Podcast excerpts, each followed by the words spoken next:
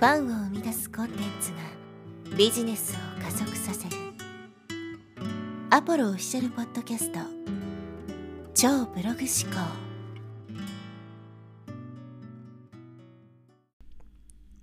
はい、えー、こんにちは、ポロです、えー、今日はですね、新時代の成功者から学べという話をしていきます。うまくいっている人を真似ましょうというのはよく成功法則として言われますけど、まあ、何度も言ってますけど、まあ、どういう人を真似るかによって、えー、結局決まるというかね自分とタイプの合わない人とかを真似してもそもそもタイプが違うからうまくいかないし置かれている状況も全然違うから誰でも彼でも真似すればいいってもんじゃないんですね。インフルエンサーが言えば何でも刺さるけど無名の一般人が何か同じことを言ってもね全く誰にも響かないっていうのは状況が違うからですよね。だからそういう表面的にうまくいってる人を真似ましょうみたいな浅い考え方で考えるのではなくて、そもそも何を真似するのかってことを考えないといけない。そしてその参考にすべき人っていうところを選ぶ時の基準として、その時代に合ったやり方をやっている人を真似しないと、古い時代には通用したけども、今の時代には通用しないみたいなことっていっぱいあるんですよね。過去の栄光を未だにこう引きずっていて、例えば10年以上前とかにね、何億円稼ぎましたみたいなことを未だに言っている人っていうのは、当時はうまくいったかもしれないけど、今はそのやり方は通用しないみたいなことっていうのは、まあ、存分にあるわけですよね。だから一つ基準として、その人が言ってることが普遍的なことなのかどうなのかっていうところは参考にした方がいいと思います。ノウハウとかテクニックとか、そういったものっていうのは、まあ、時代の変化とともに通用しなくなっていくので、そういったものをですね、学んでしまうと、全然今こう、それやってもうまくいかないっていう状況になるわけですよ。でも例えば、えー、もう何十年とかね、何百年も前からこう引き継がれてきているような成功法則、まあ、マインドセットとかね、考え方ですよね。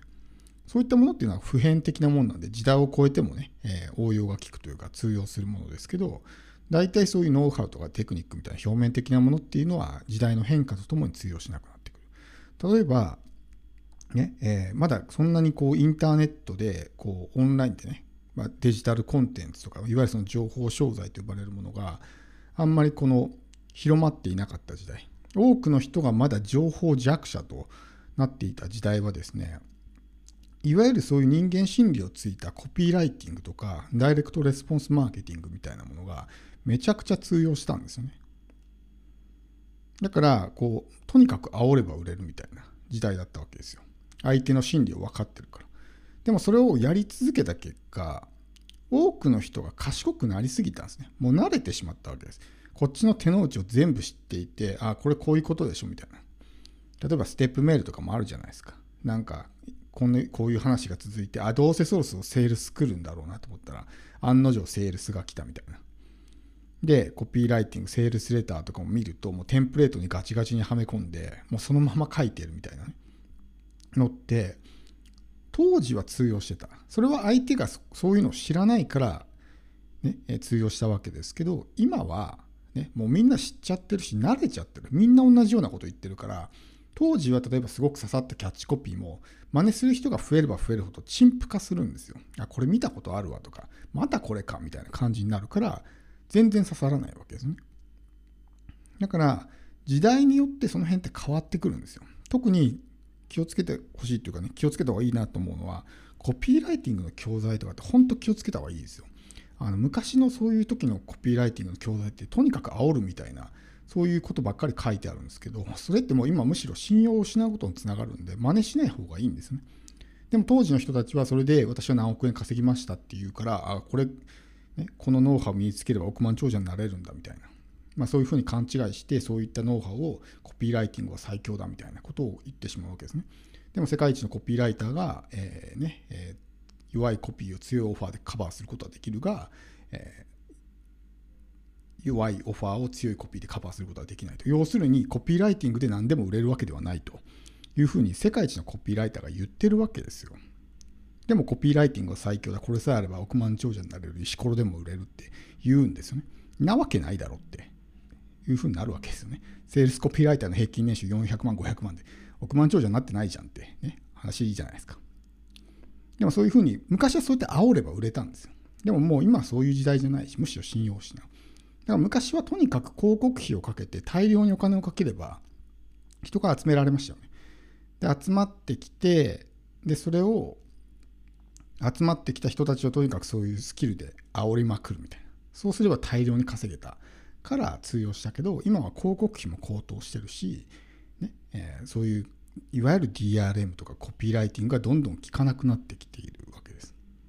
だからその時代に合った人のやり方をやっていかないとうまくいかないと。新時代ですよね。未だに昔の栄光を引きずっている人、そういう人たちってある意味楽なんですよ。私は何億円稼ぎましたって言ってれば、何もしなくてもね、いわゆるその情報弱者という人たちが集まってくるんで、お金稼ぐ方法を教えてください、神様みたいな感じで寄ってくるから、あとはその人たちに、私は神様ですみたいなスタンスで発信していけば、まあ、信者化していくんで勝手に売れていくんですね。